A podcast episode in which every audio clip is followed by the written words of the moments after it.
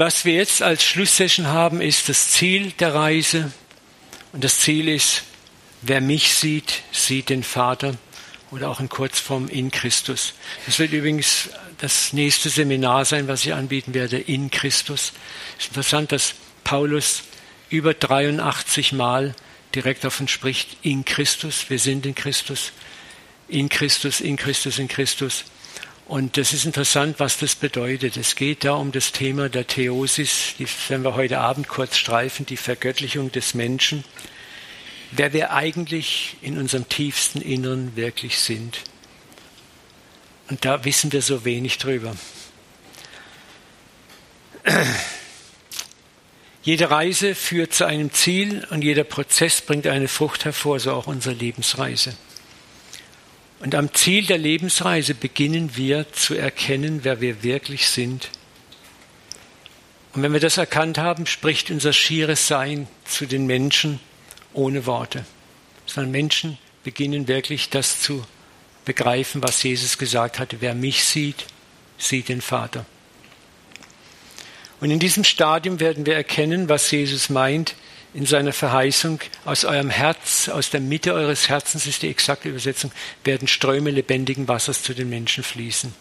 Es ist interessant, dass Jesus nicht sagt aus eurem Mund, laber, laber, sondern aus dem Herzen.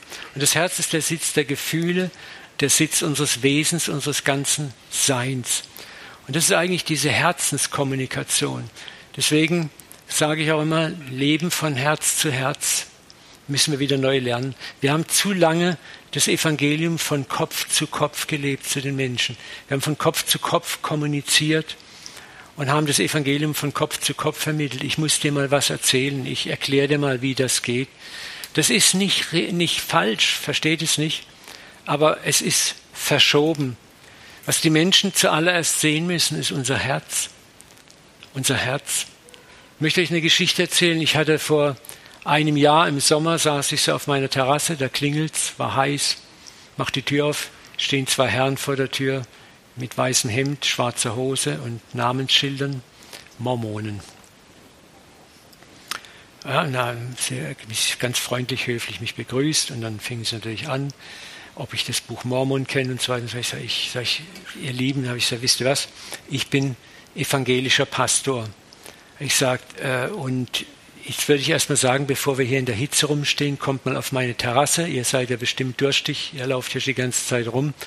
Jetzt trinkt man erstmal was dann schwätzt man Ruhe. Dann haben die sich schon so angeguckt, sind wir auf meine Gartenterrasse.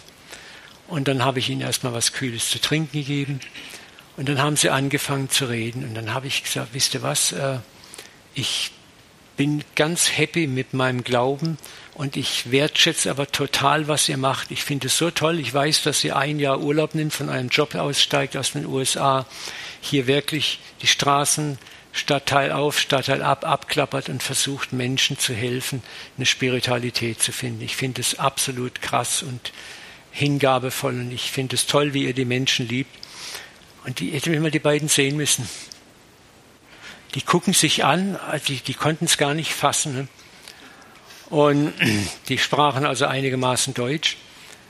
Und dann sagt der eine zum anderen auf Englisch, und die haben nicht gedacht, dass ich Englisch spreche. Ne? What shall we do? What shall we do to him? Und dann sagt der andere, shall we ask to mow his lawn? Also wir fragen, ob wir seinen Rasen mähen sollen. Und dann fragt der andere, excuse me, Sir, also ich Deutsch auf Englisch, I see that your, your lawn needs a mow, also der Rasen bräuchte ein Mähen, dürfen wir den mähen? Und dann habe ich gesagt, Jungs, wieso wollt ihr das machen? Sagt er, wir sind noch nie so behandelt worden. Und wir möchten jetzt einfach was Gutes tun. Da habe ich gesagt, jetzt entspannt euch mal völlig total. Jetzt genießt ihr mal in Ruhe noch ein bisschen den weiteren Schluck und trinkt es aus, wollt ihr noch was Süßes. Und dann geht ihr in Ruhe weiter auf euren Trip. Den Rasen mähe ich schon selber irgendwann. Ne? Aber es hat nicht so berührt. Wir haben dann ganz entspannt über Gott und die Welt gesprochen. Es war so eine Herzensbeziehung da gewesen. Und hinterher hat mir Gott gesagt, sagte Uwe, weißt du, Du hast denen mehr Zeugnis gegeben als alle Heilsplanerklärungen und wie falsch das Buch Mormon ist und dass das doch eine Irrlehre ist. Und, und da habe ich das sind, ich sammle lauter so Erfahrungen, wo mir Gott zeigt, wie können wir evangelisieren von Herz zu Herz. Die Leute haben jetzt mal eine Erfahrung gemacht. Glaubst du, dass die nachdenken? Dass die jetzt auch da sind, wo sie sagen können, also ich war ja bisher überzeugt, dass wir Mormonen der Spitze, die Spitze des Eisbergs sind, aber heute haben wir was erlebt, das hat uns schockiert. Ne? Liebe, Leben. Und das ist das, was wir lernen müssen. Was davon kommt, wer uns sieht, sieht den Vater in Christus zu sein. Dass wir ohne große Worte durch das, was wir tun, wie wir handeln, wie wir Menschen begegnen, den Vater für die Menschen sichtbar machen, auf einer Ebene verstehbar, wo ihr Herz gewonnen wird. Und wenn das Herz gewonnen ist, fließen Worte viel, viel leichter und fallen ganz anders rein. Und dann werden deine Worte auch verlangt. Aber wenn du das Herz nicht gewinnst, dann sind Worte eher eine Attacke und ein Angriff. Und die sind auch oft nicht erwartet. Ne? Und wie gesagt, das Stadium ist, wenn wir erkennen, wer wir wirklich sind, dass wir in Christus sind. Und ich möchte euch jetzt hier was Lustiges zeigen. Habt ihr schon gesehen vorhin das Bild? Ne? Ja. Habt ihr gewusst, dass Christus nicht der Nachname von Jesus ist? Im Himmel gibt es kein Klingelschild, hier wohnt Jesus Christus. Also es hat sich so eingebürgert, Jesus Christus. Christus ist der Titel, die Funktion. Es heißt eigentlich der Christus, der Gesalbte, der von Gott Auserwählte. Und streng genommen ist es eine Persönlichkeitsbeschreibung und es bezieht sich auf das Innewohnen der Person Gottes in Jesus Christus, das vollkommene Inwohnen Gottes in Jesus. Und was wir begreifen müssen und verstehen müssen, ist, dass wir alle Christus sind. Du bist auch Christus. Du bist ein Gesalbter Gottes. Gott wohnt mit seiner ganzen Fülle in dir im Moment deiner Wiedergeburt. Und deswegen müssen wir das mal auch voneinander trennen, Christus. Der Christus ist viel größer als der historische Jesus, der menschgewordene Jesus. Als Mensch war Jesus ein Prototyp dafür, dass Gott im Fleisch und im Geist gleichzeitig wohnt. Aber Gott wollte sagen, schaut, das ist mein geliebter Sohn, dem ich wohlgefallen habe. Das heißt nicht, den mag ich und ihr seid halt alles Loser und den muss ich für euch schlachten, damit ich euch überhaupt mögen kann. Das ist das, was wir mal grob gesprochen so denken. Aber Gott sagt uns eigentlich, schaut mal meinen Sohn an. Das ist das, was ihr sein werdet, wenn ich mit euch fertig bin. Das ist das, was ihr sein werdet, wenn ich mit euch fertig bin. Wenn ich meinen Geist zur Gänze und Fülle in euch hineingelegt habe, was Hesekiel 36 sagt, ich werde das steinerne Herz aus eurem Fleisch wegnehmen. Ich werde meinen Geist in euren Geist hineinlegen. Ich werde aus euch solche Menschen machen, die in meinen Gesetzen wandeln, meine Rechte halten und danach tun. Ich werde, ich werde, ich werde, ich werde. Und wenn wir Christus ansehen, dann sehen wir unser Ebenbild, das, was wir sein werden, wo wir hinkommen werden, was Gott aus uns machen wird.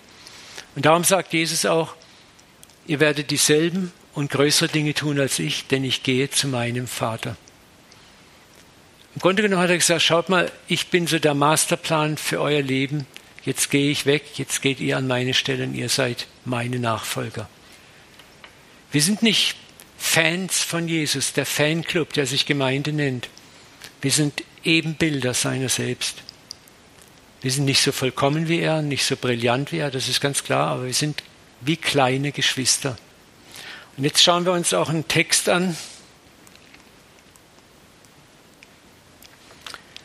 den welcher er zuvor ersehen hat. Ist auch so ein Satz, den wir so überlesen, blub weg. Nicht tut der Satz schon gewaltig innerlich berühren, bewegen. Den welcher er zuvor ausersehen hat, erwählt hat. Aus Versen wie diesen ist der Calvinismus entstanden. Weiß jemand, was der Calvinismus ist? Oder wer weiß es nicht? Wisst ihr alle, ne? Es ist diese Lehre von der Vorerwählung. Gott hat, also die, die, die doppelte Prädestination, Gott hat eine Gruppe von Menschen erwählt für den Himmel von vornherein und eine Gruppe hat er für die Hölle erwählt. Ist der Calvinismus, calvinistische Lehre. Aber da seht ihr mal, wie, wie Calvinisten sind ein großer evangelischer Strom in den USA, ne, gibt es auch in Deutschland. Aber da seht ihr mal, wie, wie man durch diesen Schwarz-Weiß Bibelinterpretation zu den abstrusesten Lehren kommen kann und Tausende und Abertausende Menschen begeistern kann dafür. Ne? Ich muss sagen, also ich könnte keinem Gott nachfolgen, der sagt, okay, dann machen wir gleich mal einen sauberen Strich, du da, du da. Die Guten ins Töpfchen, die Schlechten, es geht nicht mal um die Guten, sondern er wählt willkürlich. Ne? Aber hier geht es um was ganz anderes. Hier geht es darum, dass Gott Erstlinge erwählt hat, die beispielhaft ein Beispiel sind für andere. Die er zuvor ersehen hat, der hat auch verordnet, dass sie gleich sein sollten dem Ebenbild seines Sohnes, auf das er derselbe Erstgeborene sei unter vielen Geschwistern. Wir reden, dieser Vers bezieht sich auf das Jetzt. Du bist berufen in dieser Zeit, in dieser Weltenzeit, in der du lebst, in dem Leben, in dem du heute lebst, ein Ebenbild Christi zu sein ein Zweit- und Dritt- und Nachgeborener deines älteren Bruders Jesus. Du bist in sein Ebenbild umgestaltet, auch wenn du nicht so vollkommen bist wie er. Aber sein Ebenbild lebt in dir. Und das will er immer mehr umgestalten. In diesem Vers wird ganz klar, dass Jesus unsere Mastercopy Blaupause für unsere Existenz ist. Wir sind sein Ebenbild. Wir sind Christusse. Und da merkt man auch, dass das Problem ist, wir haben Jesus aus der Trinität rausgeholt. Jetzt fällt mir gerade was ein, das mache ich nachher, gebe ich euch kurz eine Minute Pause und hole ich ein Bild, was ich euch unbedingt zeigen wollte. Und haben ihn an Gottes Stelle gesetzt. Ich rede immer wieder gerne über das Thema. Ist euch schon mal aufgefallen, wie sehr wir Jesus verehren und anbeten und ansingen und wie wenig der Vater eigentlich oft genannt wird. Ich höre so viele Gebete, oh Jesus, mach dies und das, lass uns zu Jesus beten. Jesus, wir, wir danken dir heute Morgen, dass du hier bei uns bist. Und ich denke, ja, hey, wo ist der Papa? Das ist nicht bösartig.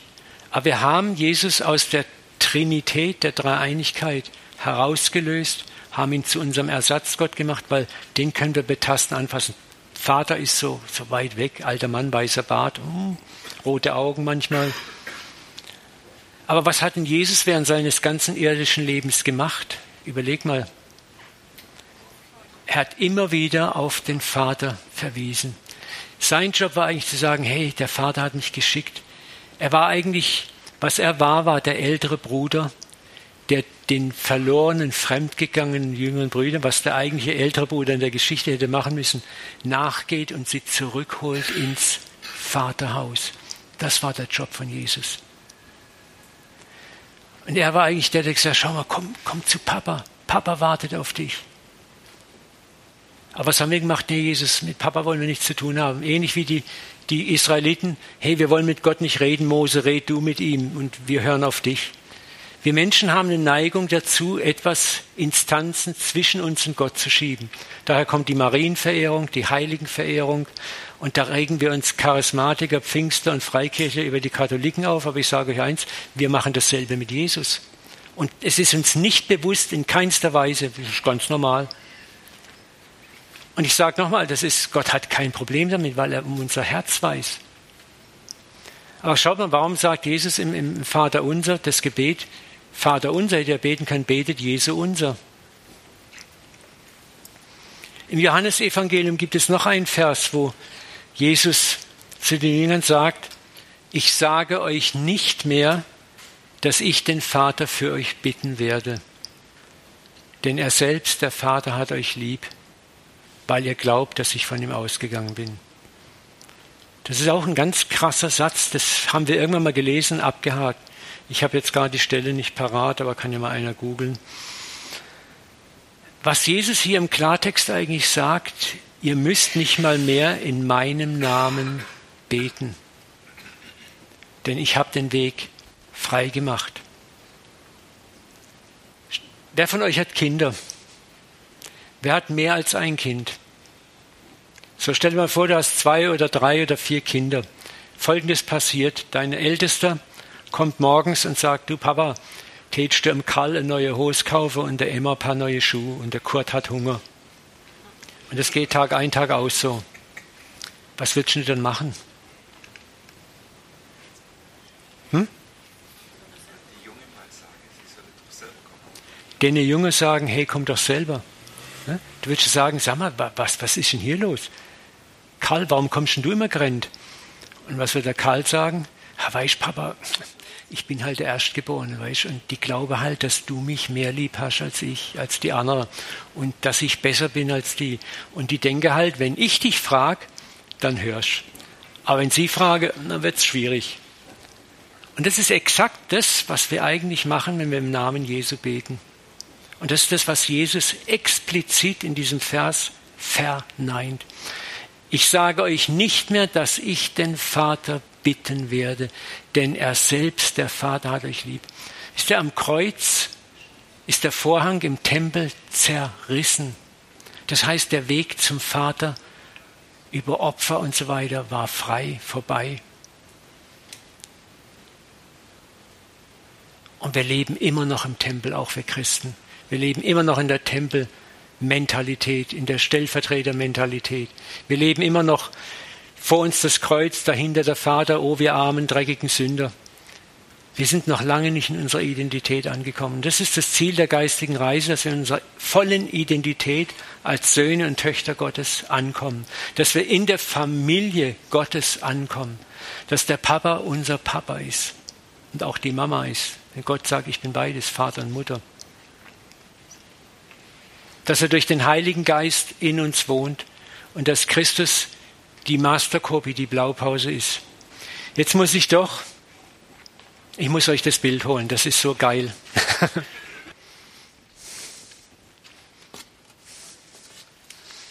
Habt ihr vielleicht schon mal gesehen?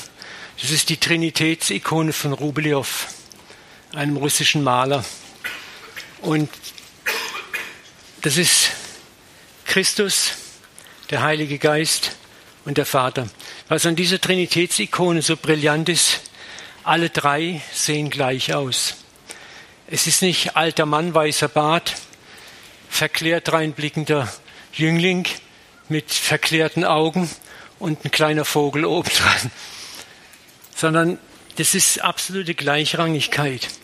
Aber was absolut brillant ist an dieser Trinitätsikone, und das haben Wissenschaftler herausgefunden, hier unten waren Leimflecken drauf. Man hat herausgefunden und ganz stark vermutet, dass hier Rubliow einen Spiegel installiert hatte. Und was passiert, wenn du jetzt vor dem Bild stehst und da reinguckst? Was dann? Dann siehst du dein Gesicht im Spiegel. Und schau mal, was der Heilige Geist macht.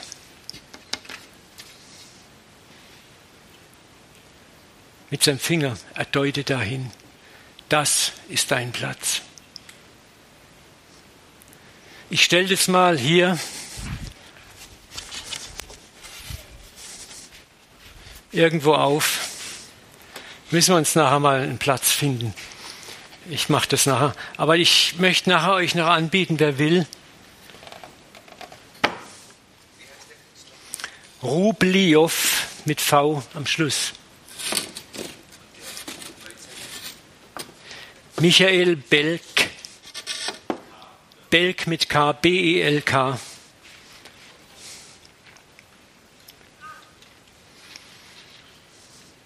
So, und das müssen wir begreifen. Wir sind Gast an diesem Tisch, nicht nur Gast, sondern wir sind Mitglied. Und das ist gewissermaßen mathematisch gesehen der Platzhalter Jesus Christus. In ihm, darum spricht Paulus, wir sind in ihm. In ihm. Das ist das, was Jesus sagt in Johannes 14, 20. An jenem Tag werdet ihr erkennen, dass ich in meinem Vater bin, ihr in mir und ich in euch. Das vollkommene Ineinanderwohnen. Das ist unsere Identität. Da müssen wir hinkommen auf unsere Lebensweise. Begreifen, wer wir wirklich, wirklich, wirklich sind. Und das verändert unsere Position gegenüber dem dreieinen Gott von hier unten nach da oben. Von vor dem Thron auf den Thron. Von Diener zum Kind. und zu Christus des Allerhöchsten. Du bist ein Gesalbter auch. So oft reden wir Christen von Gott da oben, dass er uns, zu uns herunterkommen muss. Er lebt bereits in dir. Er lebt mit seiner ganzen Fülle in dir.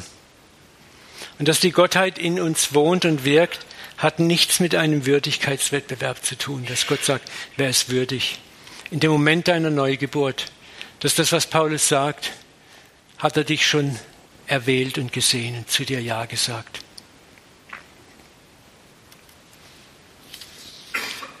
In seiner Liebe hat er sich entschlossen, in uns zerbrochenen Menschen Wohnung zu nehmen und uns wiederherzustellen. Siehe, ich mache alles neu. Hesekiel 36, ich werde das steinerne Herz wegnehmen. Da ist nichts von dir, wo du das machst. Ich werde einen neuen Geist in euch legen und ich, Gott, werde aus euch solche Menschen machen, die in meinen Rechten wandeln, meine Gebote halten, danach tun. Das ist der Moment, wo du endgültig deine rebellische Zentraleinheit rausnimmst, abgibst und gegen das Wesen Gottes ausgetauscht wird. Wo wir auch körperlich die Erlösung erleben werden. Wo alles neu gemacht wird. Aber dann geschieht es in einem Akt der Freiwilligkeit. Denn dann haben wir gelebt, 60, 80, 40, je nachdem, wie lange wir leben durften und haben gemerkt und sagen, Herr, wir freuen uns darauf, dass du jetzt in uns wohnst und dass dein Geist in uns wohnt. Wir haben die Schnauze voll. Dein Reich komme, dein Wille geschehe. Ja? Und dann wird in der Ewigkeit wird es keine Rebellion mehr unter uns geben, weil wir es geschmeckt haben, weil wir es erlebt haben, weil wir die Schmerzen werden allgegenwärtig sein. So wie Jesus die Wundmale immer hat, wirst du deine Wundmale auch haben durch die Ewigkeit. Also werden vergoldet sein. Und dann kommen wir an den Punkt, wo ich zutiefst glaube, dass wir einen Auftrag in den himmlischen Welten haben. Der Himmel ist kein Wolkenkuckucksheim, sondern ist ein Kosmos, ein gigantisch. Ich bin mit Begeisterung Astrophysiker nebenher so. Beschäftige ich mit Kosmologie und mit Quantenphysik. Das ist, was die Wissenschaft momentan entdeckt, ist so überwältigend. In der Quantenphysik gibt es immer mehr Physiker, die sagen, in der Basis ist unsere Welt geistlich und göttlich. Ist durch die Quantenphysik hat man entdeckt, dass früher dachte man, das Atom ist die kleinste Einheit, die es gibt. Dann hat man mit entsprechenden Mikroskopen und Messmethoden entdeckt, dass das Atom nochmal in sich viel kleiner ist, in Quanten und Quarks aufgespalten ist. Und man hat eins entdeckt, dass am Grund, am unteren Ende Materie keine Materie mehr ist, sondern Energie ist. Materie ist eine Illusion. Materie ist gefrorene Energie, hat Werner Heisenberg gesagt. Und wenn alles Energie ist, dann ergibt es plötzlich auch einen Sinn, sagen viele Quantenforscher, dass der Satz, und Gott sprach, es werde. Was ist Sprache? Information. Das ist krass. Momentan sind immer mehr Quantenphysiker und Kosmologen sagen, ja, es gibt eine unaussprechliche Ordnung im ganzen Universum, auch in der subatomaren Welt, die nicht durch einen Zufall entstanden sein kann. Die reden jetzt nicht von Gott und Christus und so weiter, aber sie anerkennen eine höhere Intelligenz und das ist das so grandios. Ne? Und da deckt sich, ich habe eine ganze, ganze Serie, die kannst du runterladen, Gott und die Welt der Quanten, wo ich darüber rede. Es, es ist, ist, ein Hammer, Hammer Thema, wo wo sich der Kreis schließt, wo Paulus sagt auf dem Areopag zu den Griechen, in ihm leben wir, in ihm sind wir verwoben und haben unser Sein. Das gibt total Sinn. Ne? Man hat durch die Quantenphysik festgestellt, dass alles miteinander verbunden ist. Es, diese räumliche Trennung, die wir erleben, ist eine Illusion. Du und ich, wir sind miteinander verbunden. Man hat Quanten auf der subatomaren Ebene in CERN im Schweizer Quantenlabor 36 Kilometer voneinander getrennt, also zwei, sage ich mal, kleine Kugeln. Dann hat man einer Kugel gekratzt und die andere Kugel 36 Kilometer entfernt hat sofort reagiert. Mit 10 Millionenfacher Lichtgeschwindigkeit. Nämlich gesagt, es gibt zwei Möglichkeiten. Entweder haben die ein Übertragungssystem, oder die waren nie wirklich getrennt, sondern räumliche Trennung ist nur eine Illusion. Dazwischen gibt es eine steady Verbindung. Es ist alles eins. Und Jetzt müssen wir legen, vor 2000 Jahren sagt dann Paulus, in ihm leben wir, in ihm haben wir zu sein. Wir existieren in Gott buchstäblich. Gott ist um uns herum. Das belegt die Quantenphysik heute. Und das sind Dinge, die wir Christen, wo wir da ganz schön hinterherhinken und begreifen müssen, wow. Und jetzt erklärt denn Paulus, dass du mittendrin bist. Und Gott hat es geliebt, in uns zerbrochenen Heiligen Wohnung zu nehmen. Vielleicht kennt ihr diesen Spruch hier. Na, irgendwie ist die Batterie wohl ein bisschen schwach.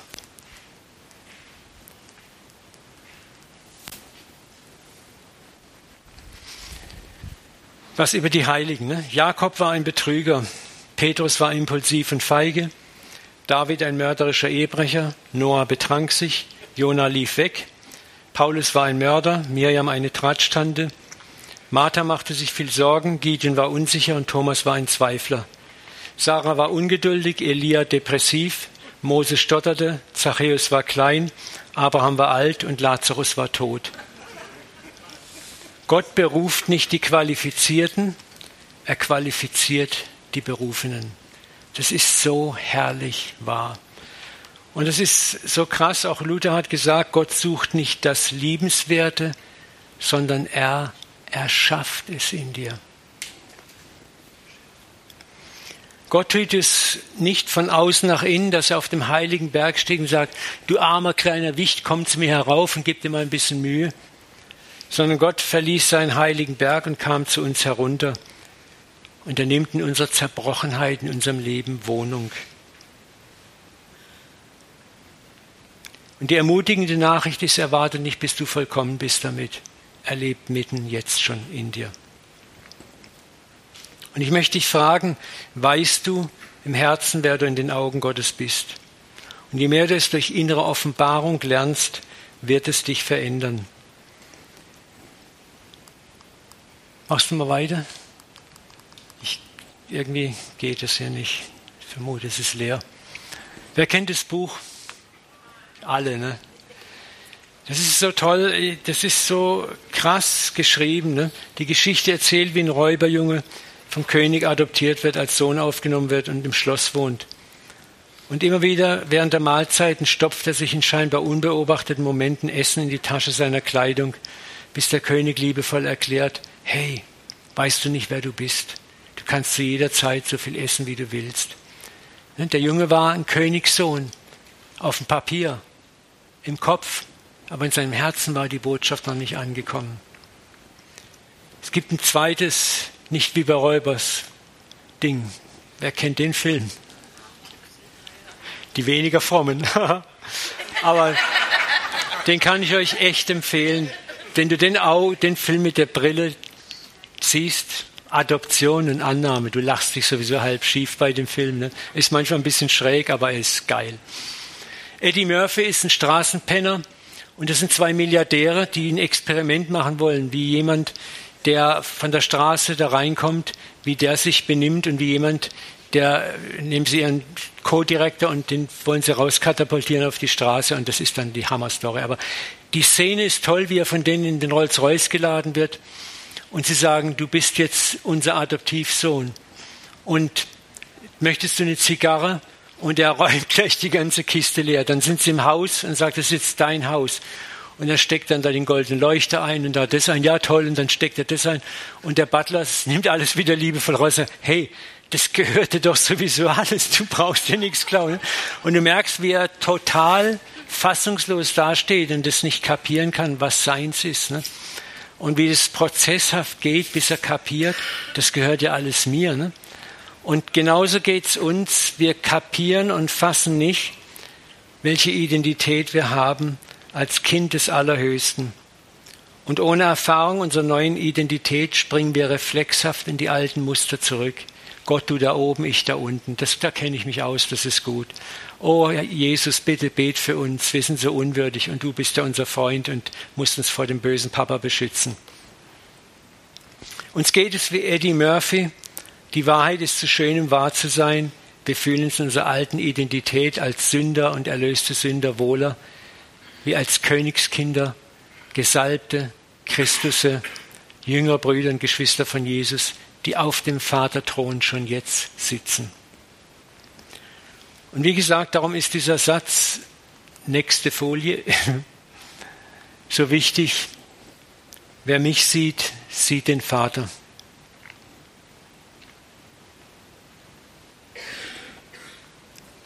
Dieser Satz über dein Leben auszusprechen, fordert ganz schön Vertrauen in die Vergebung deiner Schuld, Vertrauen, dass du nun wirklich Sohn bist, auch in deiner Schwachheit.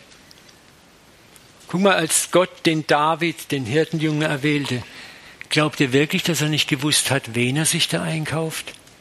Einen potenziellen Mörder, einen Ehebrecher, ein Lustmolchen kleiner? Ne? Gott sagt sogar zu David, hey, ich hätte noch die und die Frau dazugegeben. Ich habe so manchen Bruder, der gehört, sagt, Mensch, warum habe ich nicht in der Zeit gelebt? Ne? Das ist krass. Warum hielt Gott an ihm fest, an David? Weil ein David das Gold sah, den Schatz sah. Er sah nicht auf den Dreck, er sah auf das Potenzial. Und Gott sieht bei dir nicht auf deinen Dreck, auf deine Unfähigkeit, er sieht auf das Potenzial. Auch wenn du kein Potenzial in dir siehst oder deine Eltern es nie gesehen haben, Gott sieht ein Potenzial in dir und er ist fähig, dieses Potenzial zu heben. Und vergleich dich nicht mit anderen. Niemals. Du bist geschaffen worden, um Geschichte zu schreiben. Und wenn das nur so eine klitzekleine Geschichte ist, aber in der Ewigkeit wirst du merken, dass diese klitzekleine Geschichte Brillanz hat. Wisst ihr, die größten Helden Gottes, die wir so vergöttern und verehren, sind durch totale Nobodies und unbekannte Etwas mit Gott in Berührung gekommen. Durch, also die siehst. Du bist vielleicht einmal im Leben erfolgreich, dass du jemanden nachhaltig berührst. Aber wer weiß, vielleicht ist dieser eine jemand, der die ganze Welt verändert. Und Gott hat dich benutzt, ihn zu berühren. Was, dann hast du automatisch Teil an dem, was durch ihn geschehen wird. Achte nie gering, was Gott durch dich machen kann. Achte nie gering, was täglich geschieht durch dich, durch kleinste Gesten der Liebe, der Güte und des Erbarmens. Ich war mal an einer Straße, die sehr stark befahren war. Es hat in Strömen geregnet und da stand auf den Straßenbahnschienen Mann, wollte über die Straße, keiner hat ihn rübergelassen. Ich habe gestoppt, habe gewunken und der war so verdattert, dass er gar nicht gemerkt hat, dass ich ihn rüberlassen will. Und er stand da, guckt und hinter mir haben sie schon die Autofahrer, ich sage, Idiot, du sitzt da am Trocknen, was soll das? Und habe zweimal gewunken und dann erst und er dippelt rüber und verschwindet. Und ich fahre weiter und auf einmal, Gott spricht mal so ganz spontan zu meinem Kopf. Bumm, fängt er an zu reden, sagt der Uwe, stell dir mal vor, dieser Mann hat vielleicht heute Morgen zu mir gebetet, Gott, wenn es dich da oben wirklich gibt, gib mir heute ein Zeichen, dass du existierst. Und du bist mit dieser Tat das Zeichen gewesen. Und dann war Funkstille. Und das hat mich ins Nachdenken gebracht, dachte ich, weil Gott mir zeigen wollte, hey, der kleine Becher Wasser, den du reichst, wird nicht unvergolten bleiben und wird nicht ohne Folgen bleiben. Und seitdem liebe ich dieses Lied von Manfred Siebald, glaube ich. Ins Wasser fällt ein Stein, ganz heimlich, still und leise. Und ist er noch so klein, zieht er doch weite Kreise, wo Gottes große Liebe in einen Menschen fällt.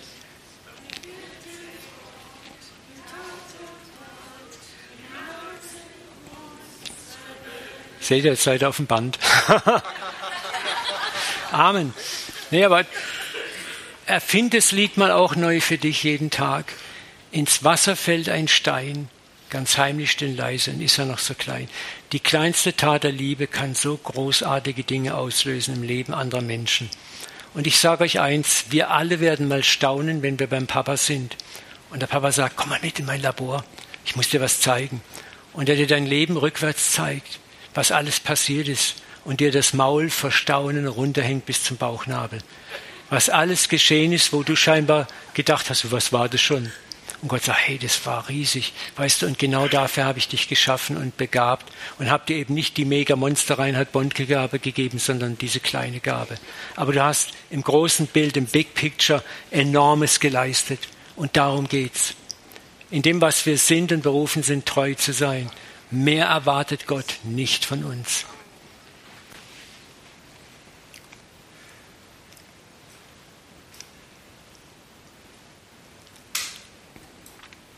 Nochmal,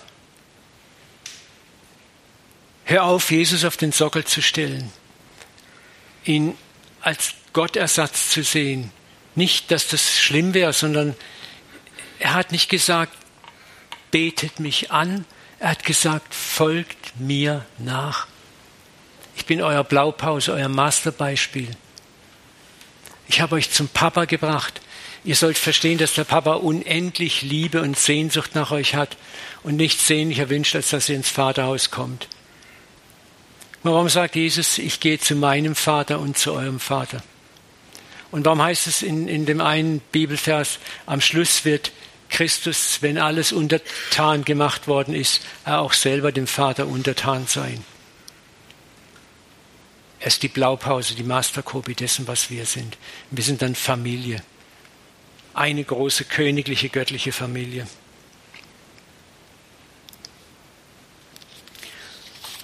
Und wir müssen lernen, Jesus ist unser Ebenbild und Vorbild. Nicht ein Vorbild, das sagen wir sogar, Jesus ist mein Vorbild, ja. Und dann gleich der nächste Satz, das schaffe ich eh nicht, dem nachzufolgen.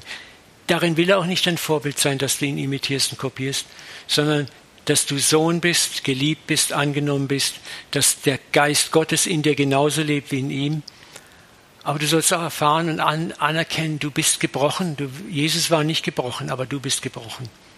Er war ohne Sünde, du nicht. Aber er wohnt trotzdem in dir und sagt, rechne damit, dass wer dich sieht, den Vater sieht. Du bist mein jünger Bruder, meine jüngere Schwester. Leb so wie du kannst, aber vertraue, dass ich durch dich scheinend wirke. Das hat ganz viel mit dir zu tun. Ob du rausgehst, rausgehst in die Stadt und sagst so, da bin ich Papa, leuchte aus mir und erwarte, dass, dass du leuchtest. Ich erlebe manchmal auf der Straße, dass fremde Leute mich grüßen, mich anlächeln. Und ich, ich weiß immer mehr, die sehen was in mir, was nicht mal ich sehe. Ich bin mir dessen oft gar nicht bewusst. Ich weiß, was für ein Knaller ich bin, für ein Knallfrosch. Ne? Aber ich weiß auch mittlerweile, mit ganzem Herzen, in mir ist jede Menge Gold. Aber auf das Gold bin ich nicht negativ stolz. Ich freue mich an dem Gold, weil ich weiß, dass es ein Geschenk meines Vaters an mir ist. Und ich ehre das, indem ich sage, hier, Goldscheine. Aber ich verachte auch nicht meine Asche. Ich hasse sie nicht. Ich liebe sie.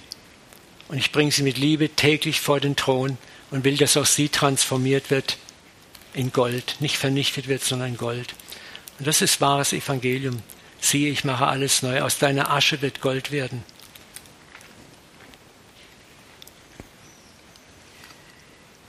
Schauen wir uns noch mal einige Texte an über unsere Identität.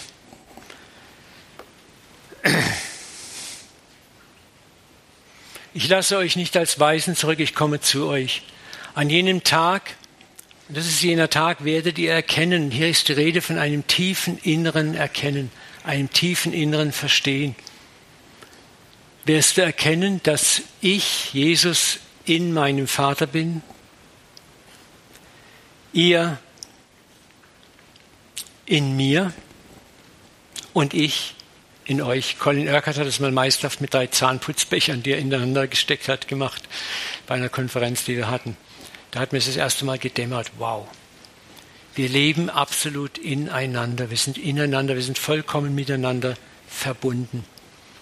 Und das ist nichts Theoretisches, so, oh ja, okay, alles klar, sondern ich muss das ergreifen und sagen, in meinem tiefsten Inneren bin ich göttlich. Bist über die Engel gesetzt, nicht als arroganter Aristokrat und Herrscher, sondern als liebender Vater.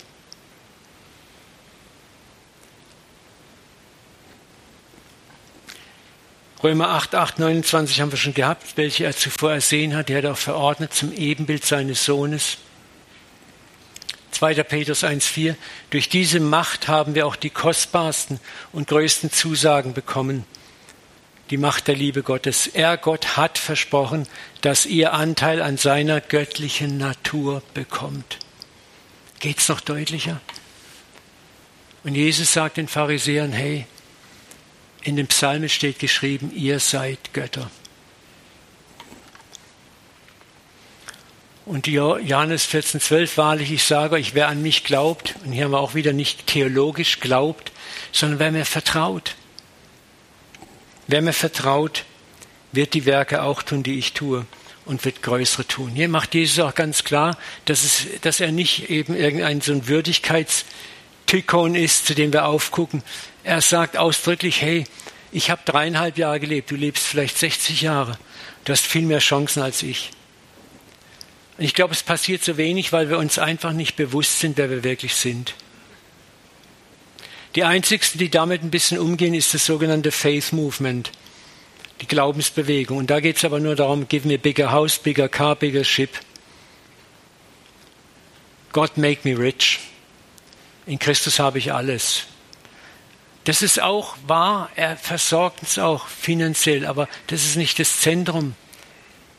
Das ist Nebensache.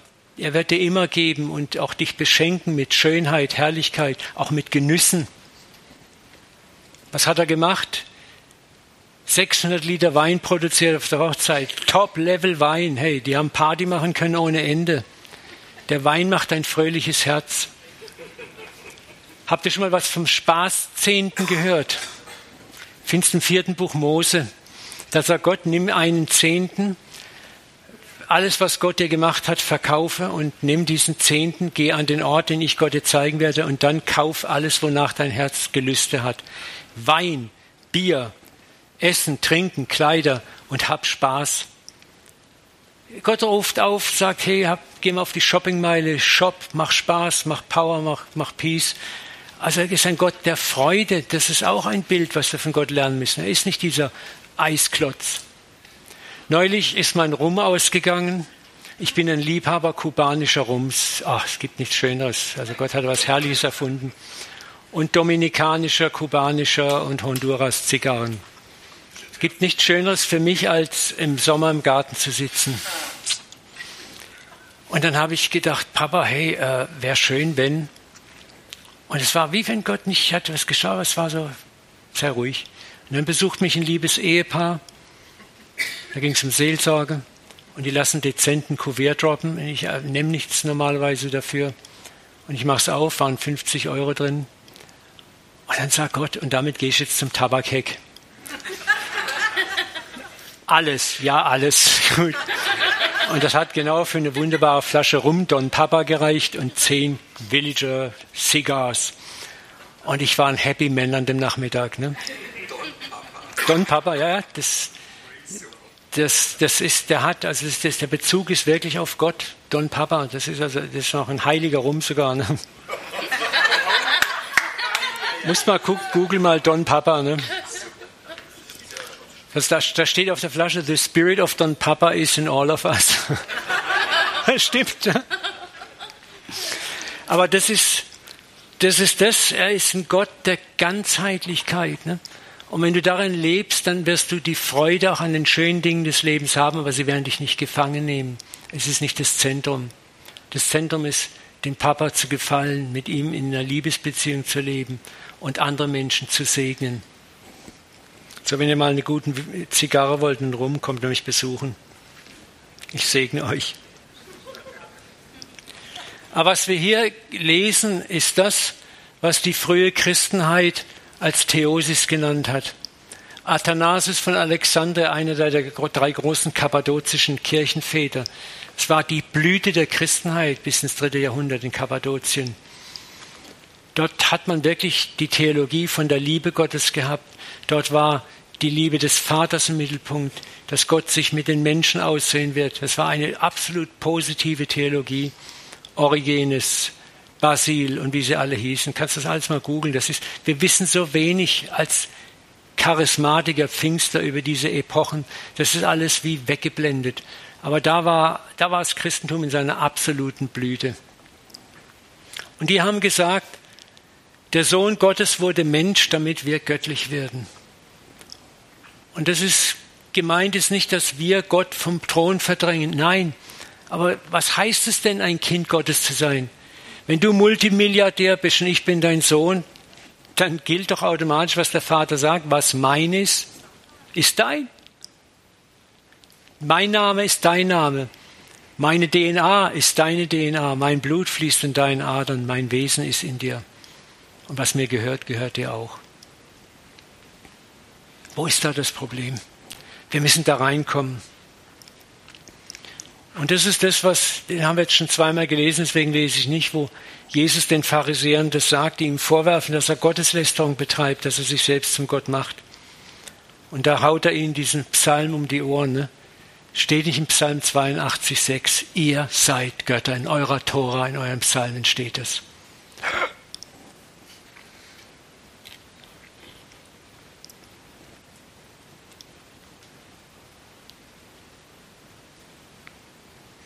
Und das führt uns dahin,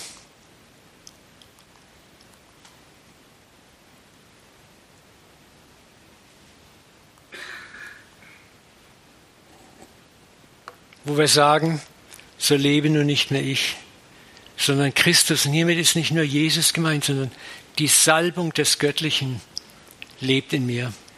Ich bin selber zum Christus geworden, zu einem Gesalbten, einem Träger der Herrlichkeiten der Gegenwart und der Person Gottes. Ich bin ein Kind Gottes geworden. Ich werde es nicht erst, ich bin es schon jetzt.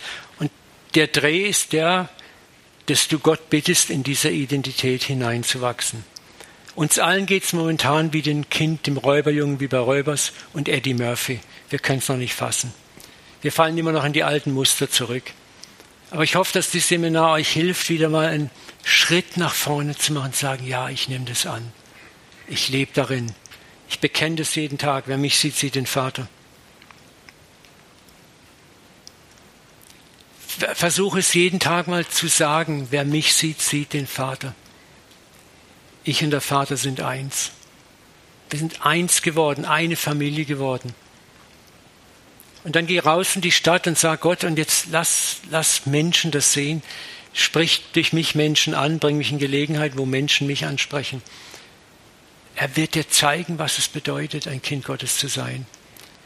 Halt Ausschau, wo du Werke, Bausteine der Liebe legen kannst, gütig, erbarmend sein kannst. Wie mit den Mormonen oder diesem muslimischen Lkw-Fahrer. Ich könnte euch Stories erzählen ohne Ende, was ich alles erlebt habe. Gott wartet nicht, bis dein Frömmigkeitslevel bei 100 Prozent ist. Und wenn du bei, bei 10 Prozent rumgurkst, deine fromme Batterie gerade halb leer ist, wird er trotzdem durch dich Großes machen und wirken. Und das wird dich beschämen und wird dich erst recht antreiben, zu sagen, oh Papa, ich möchte so gern mehr für dich tun.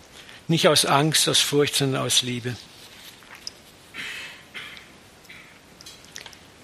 Schauen wir noch einen anderen Vers und wir sind noch gleich durch. Das ist auch so interessant. Galater 2,20. Ich lebe, aber doch nicht ich, sondern Christus lebt in mir. Denn was ich jetzt lebe im Fleisch, das lebe ich in, und da müsst ihr aufpassen, das ist interessant, das lebe ich in dem Glauben des Sohnes. Wisst ihr, wie die meisten Bibelübersetzungen übersetzen? Grottenfalsch, das lebe ich im Glauben an den Sohn. Und das ist alles schon wieder entschärft. Glaube an Jesus, ja, dann ratzeln wir unser Glaubensbekenntnis runter. Ich glaube, dass Jesus der Mensch gewordene Gott ist, gestanden, gekreuzigt, auferstanden am vierten, fünften Tag, bla bla bla bla bla. Bumm, das war's.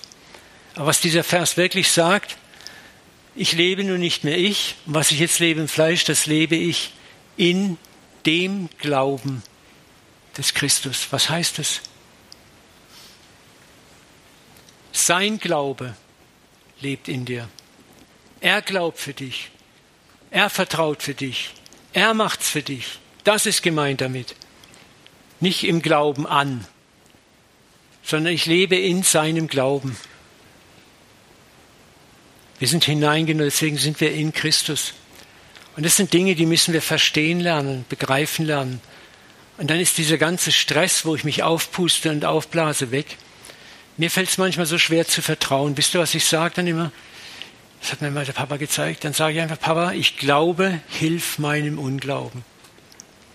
Es ist, das, es ist das erste Gebet, was du sprechen kannst, wenn du Zweifel hast und was Gott erhört. Weil du bist ehrlich. Du tust dich nicht aufproppen. Du sagst einfach Gott, hey, ich, ich möchte glauben, aber ich habe gleichzeitig Unglauben. Aber bitte hilf mir. Mehr habe ich nicht zu bieten. Warum sagt Jesus, wenn dein Glaube nur so groß ist wie ein Fußball, Senfkorn. Habt ihr schon mal ein Senfkorn gesehen? Das ist so klein, dass du es kaum mit bloßem Auge siehst. Das kannst du auch mal sagen, Papa, hier, kauf dir mal ein paar Senfkörner und dann legst du die irgendwo hin. Und wenn du zweifelst und möchtest beten, dann nimm so ein Senfkorn in die Hand und sag, Papa, das ist alles, was ich habe. Aber Jesus sagt, das ist genug, damit kannst du Berge bewegen. Ich habe so oft Senfkörner hingehalten und Gebirge bewegt. Er ist so gut, er ist so gut, so barmherzig. Und so wächst dein Vertrauen auch.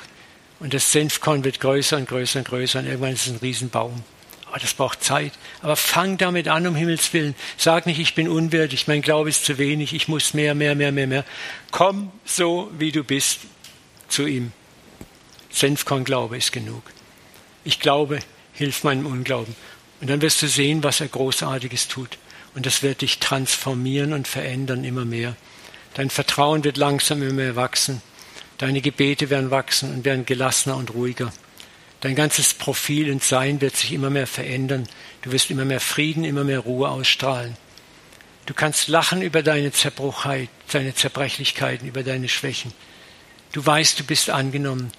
Niemand kann dich mehr religiös unterdrücken, das kommt nicht mehr an dich ran, weil du weißt, wer du bist. Du bist raus aus dem Hamsterrad des Glaubens. Du bist in die Ruhe Christi eingekehrt.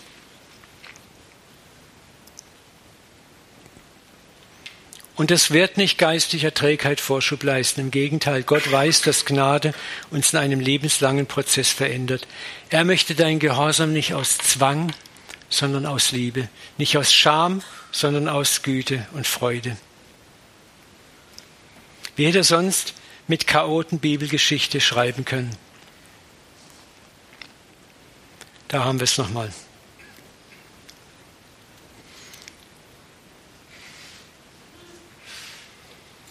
Und ich habe das in den letzten acht Jahren mehr und mehr gelernt. Senfkorn glauben. Das, wo wir hier drin sitzen, diese Räume haben wir vor neun, neun Jahren sowas gefunden und haben dann angefangen umzubauen. Wir hatten 38.000 Euro auf dem Gemeindekonto. Wir haben hochgerechnet, wir brauchen 600.000 Euro, um den ganzen Umbau von dieser ehemaligen Fliesengroßhandlung in ein Gemeindezentrum zu realisieren. Ich wusste nicht, wie das gehen soll. Aber Gott hat uns einen klaren Handlungsauftrag gegeben. Und ich habe mir bis zum Kragen die Hosen voll geschissen innerlich. Weil ich war Vereinsvorsitzender, wenn das schief geht. Ne? Wir haben dann nach drei Wochen hier alles entkernt gehabt. Und ich dachte, oh Gott, wenn es jetzt Krampf gibt und einen Knall gibt und alle hauen ab und ich sitze alleine hier mit 800 Quadratmetern entkerntem Gebäude. Aber Gott hat Wunder über Wunder getan. Ich habe mehr Unglaube als Glaube gehabt in der Zeit und er hat gesagt, hey, vertrau mir einfach mit dem wenigen, was du hast. Wir haben Wunder erlebt. Es fing schon damit an, als wir die Mietvertragsverhandlung geführt haben, sagt der Vermieter, wir wollen euch unbedingt hier drin haben. Wenn ihr den Mietvertrag unterschreibt, schenken wir euch 20.000 Euro.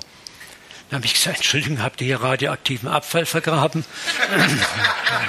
ah ja, das kennst du ja gar nicht, ne? Zumal Gewerbegebiete rasen, da sagt er, nee, ich will Ihnen sagen, warum. Wir wissen, ihr seid eine Freikirche. Und hier in dem Gebiet wird dauernd eingebrochen. Aber wir wissen, ihr seid sonntags da, ihr seid abends da, ihr seid unter der Woche da. Und das schreckt Diebe ab.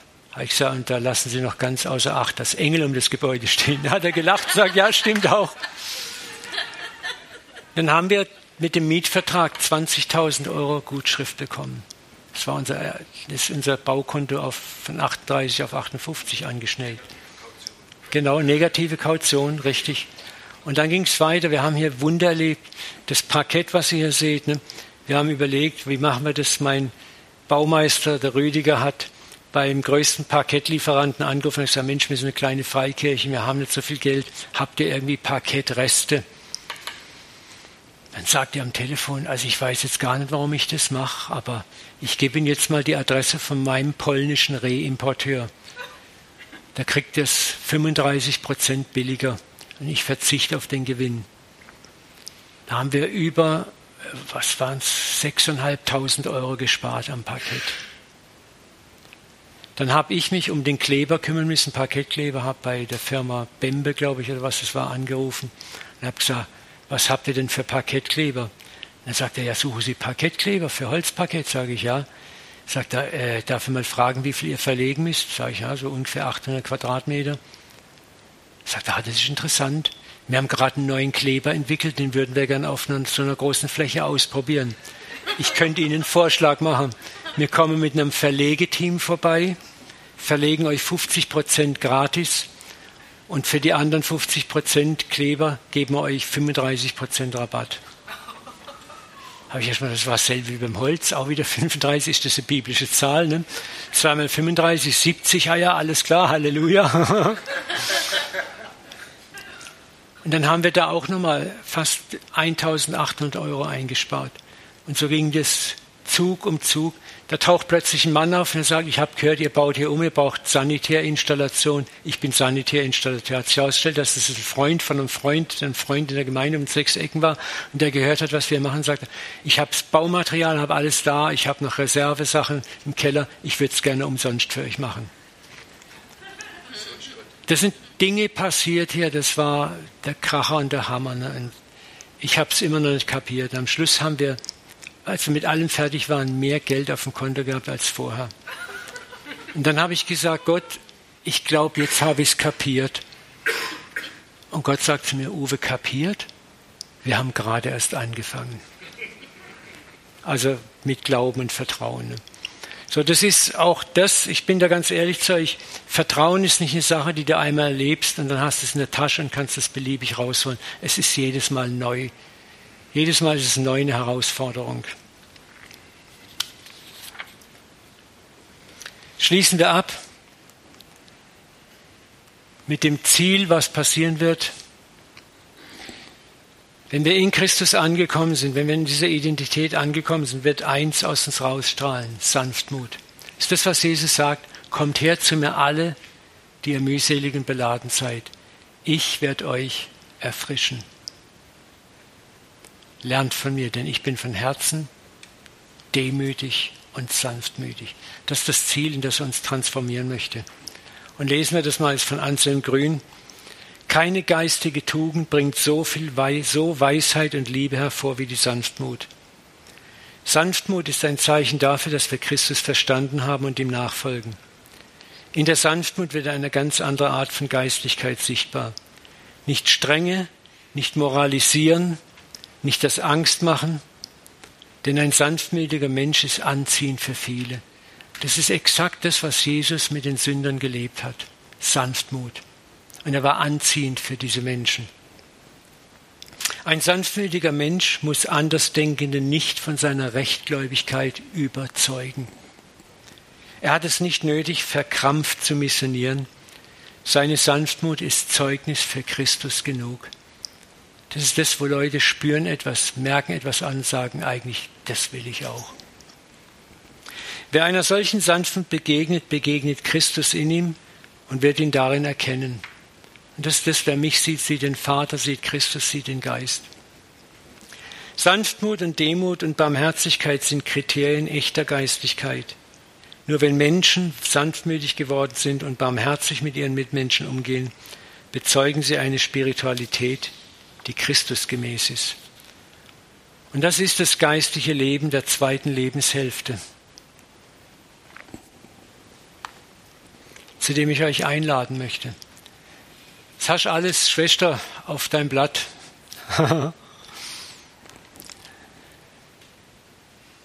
Jesus sagt, mein Joch ist sanft und meine Last ist leicht. Es ist eine frohe Botschaft die sollen wir ausstrahlen, ausleben. Es ist ein sanftes, leichtes Joch, das wir tragen mit ihm. Und nicht mehr mühsam, stöhnend, ächzend unter diesem Joch wanken und schwanken oder andere verkrampft zu überreden, sondern wo Christus innen aus mir lebt, wo ich auf die Seite trete, kann er fließen zu den Menschen, zu dir hin, zu deinen Lieben, wo immer du bist, wirst du ein World Changer werden.